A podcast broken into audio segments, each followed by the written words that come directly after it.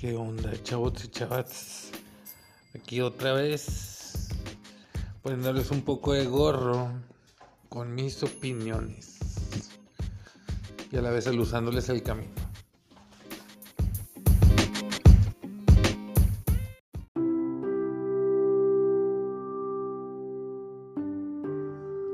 Bueno, vamos a empezar primero con Estados Unidos. Estados Unidos está en una etapa muy interesante para los que les interesa la política. Está en una, mm, digamos, metamorfosis de un país polarizado en extremo. Digamos, por un lado la gente que cree en alguien, en un, hay un político ahí que, que pues sí, eh, habla mucho.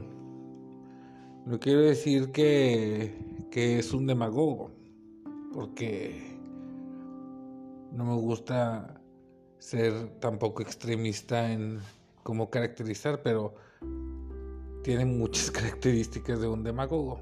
Y por el otro lado, Está la gente que es más abierta a que no solamente una sola persona tiene la verdad. O sea, tienes que ver todos los lados de las, de las cosas. Entonces a eso se le llama democracia. La democracia en Estados Unidos tuvo una bronca este 6 de enero que digamos que por una confusión dicen los más Em, tibios al calificarlo. Otros dicen que fue una insurrección. El órgano judicial de Estados Unidos ya lo ha llamado algunos insurreccionistas. No estoy seguro si ya les haya dado cargos, pero sí hay gente ya en las cárceles por esa situación. El punto es que está llegando todo ese asunto que fue una pesadilla, que hasta el Congreso tuvo que tener vallas y, o sea, una casi guerra civil, pero suave, digamos, eh, con, con, intelecto, más que con armas, que es como mejor salen librar las batallas, pero bueno, ese es otro tema. Y, y entonces en este momento está la metamorfosis de Estados Unidos de, de ser un país un poco más abierto. Inclusive los republicanos están cambiando al, al discurso. Se puede ver, por ejemplo, Miss McConnell, que es un republicano de coraza, ahora siendo un poco más fluido hacia el lado de, del discurso demócrata. Vamos, ahorita se llegan a un punto en que, o, como se dan, se dan cuenta que, bueno, que estamos todos en el mismo barco al final del día. O sea, las situaciones que estamos causando, que están pasando entre nosotros, la polarización que está causando, la, la polarización está causando que, que, suban eh, datos como la inflación, los precios al consumidor, que no le va a convenir a nadie, menos en las midterms, que son las que siguen. Entonces, las elecciones, que son como las intermedias. Em, entonces, Estados Unidos está pasando por, e, por esa situación. Mañana, el más interesante de todos los asuntos que van a suceder es que el comité selecto configurado por Nancy Pelosi va a tener su primera reunión o digamos, sí es una reunión para la, la para crear la o sea, es un comité selecto creado para investigar esos lo que pasó exactamente en esos días. ¿Por qué? Porque hay que saber exactamente qué hacía cada actor político en su momento. O sea, decir, pero que, que sobre la verdad, o sea, porque muchas veces se tiende, no muchas veces, porque no siempre pasa, perdón, me equivoqué, pasa en este tipo de situaciones que son extremas, que inclusive para el peligro de seguridad nacional de un país, que gente se aprovecha de esos, de esos, digamos, filamentos de luz frágiles, amenazarlos para aprovechar como una extorsión, como quien le dicen no hagas algo porque si no te quiebro los platos, o sea, si me explico, entonces mañana comienza esa investigación que es muy profunda, si tal cual lo digo, digamos que Estados Unidos, imagínense, es la economía más grande del planeta, Dirán mis, dirán que chin y que sí, quédate que la la y que no sé qué. Sí, sí, sí, son muy trabajadores y todo.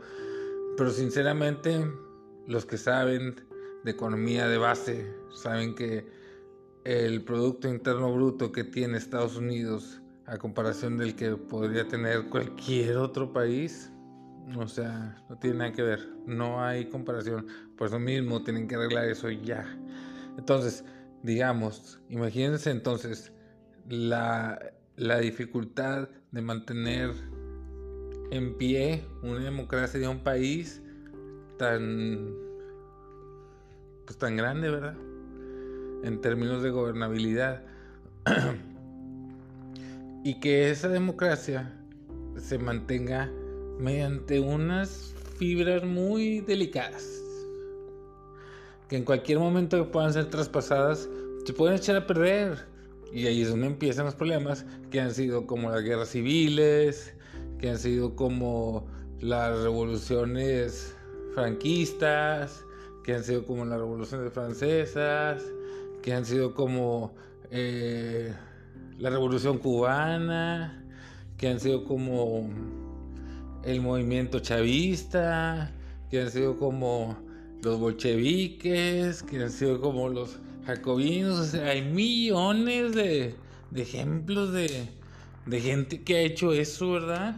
Exactamente, romper esas relaciones que están así con un hilito. Sí, pero no es conveniente nunca que se rompan, porque siempre terminan en bronca. En cambio, cuando con inteligencia, con análisis de la historia y con diálogo entre partes, todo se puede arreglar. Pero respetando eso, ¿verdad?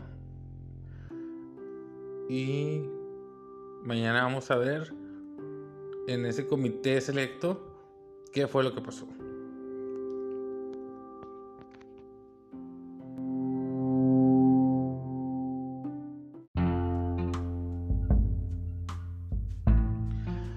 Y ahora por los Europas. Europe. Muy bien el acuerdo entre Estados Unidos, Alemania, Rusia, Rusia, perdón, para lograr el gasoducto Nord Stream 2. Era ya necesario que se terminara una obra mm, gigantesca por parte de Rusia y Alemania. Creo que también tiene que ver este, los Países Bajos, pasa cerca de Finlandia, o sea, por ahí por todo el mar Báltico, por ahí atraviesa el gasoducto y va a surtir una necesidad de gas de toda la región norte de Alemania. Más para en estos momentos que están necesitados de buenas noticias, era un momento para dejar ser eso, ¿verdad? Porque esa es una noticia que ayuda mínimo mentalmente al bienestar de las personas, ¿verdad? Que necesitan siempre, siempre se necesita de eso, de buena onda, de, cosas, o sea, que yo sé que, que, el problema económico entre los países, pues sí, o sea, ¿cómo vas a dejar que no sé, o sea, lo que se pase, ¿verdad? Es el dinero, y hiciste la bronca, el dinero, pero creo que si Rusia, que se ha demostrado, por cierto, fue no sé qué festejo, ¿verdad? Pero eh, una gran demostración de los pilotos, ¿verdad? Felicidades a los pilotos y al todo el, todo el contingente de demostración. Ahora, volviendo al tema, hay que ayudar también a la zona ahí de Europa, ¿verdad? Europa del Este y todo, ahí los Balcanes, toda esa zona.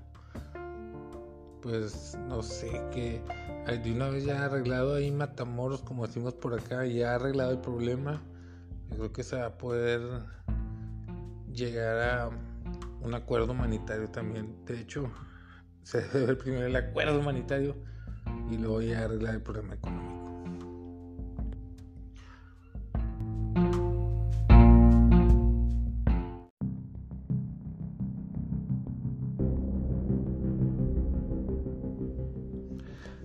México, México, México. ¿Qué pasa por acá? Pues el señor...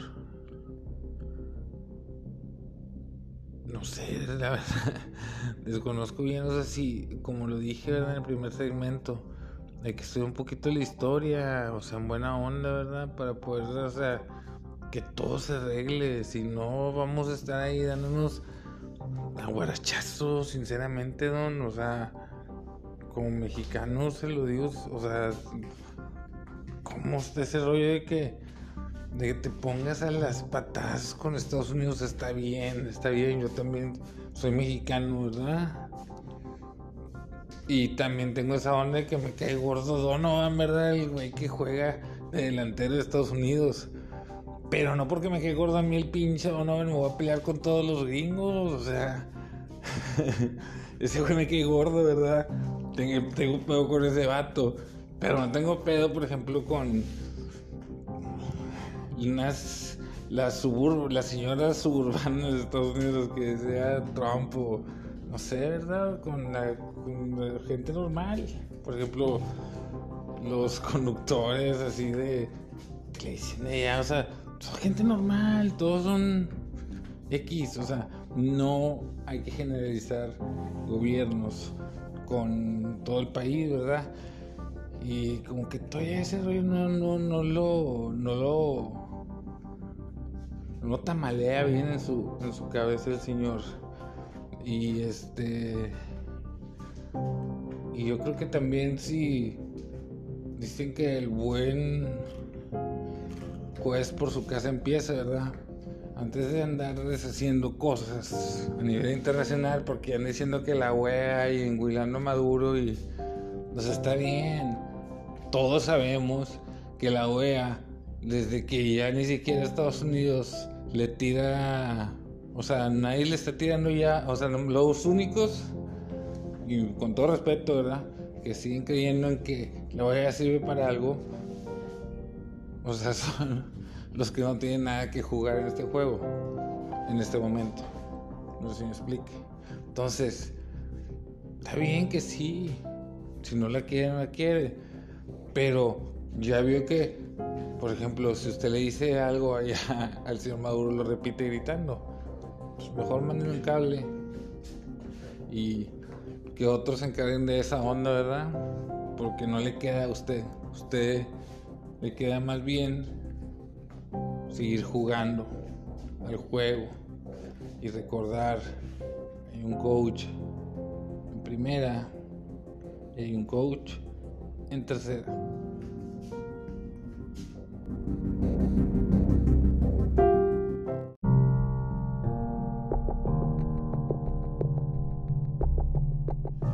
Bueno, ya para finalizar un poco de la sección tecnológica. Ahí es donde estoy viendo problemas en el TEMEC por una situación de lo de los automóviles, porcentajes de piezas y no sé qué. Mi recomendación para una Cloutier, digo yo qué sé, ¿verdad? Pero si se fija en los indicadores estadísticas, cómo está creciendo la economía, es gracias a que está considerado como es, ¿verdad? Si lo cambiamos, todos los indicadores a futuro van a cambiar. O sea, ¿por qué? Porque van a cambiar las dinámicas. O sea, profundo. Nada más por ese simple cambio. Sí, yo sé que ustedes traen un problema de interpretación porque realmente son ustedes. No es, no, Estados Unidos no está, reclamando, ni Canadá lo está reclamando. No veo, por ejemplo, a Idelfonso, que fue el que estuvo en medio de, todo el rollo. Tampoco diciendo nada, o sea, nada más es la 4T que le quiere, como siempre, sacar la uña.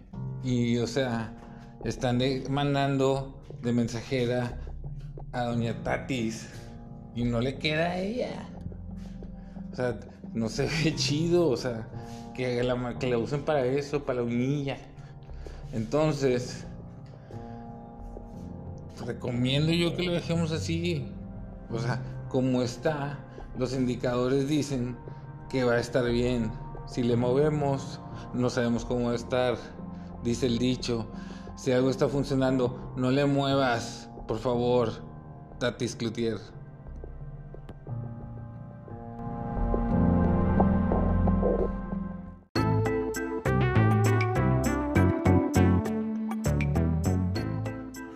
Bueno, y ese fue mi podcast el día de hoy. A ver cuándo regreso. Pero como siempre voy a regresar. Pero no muy seguido porque como que no la capean. O escuchan unas dos o tres veces para que entiendan, ¿verdad? Bye.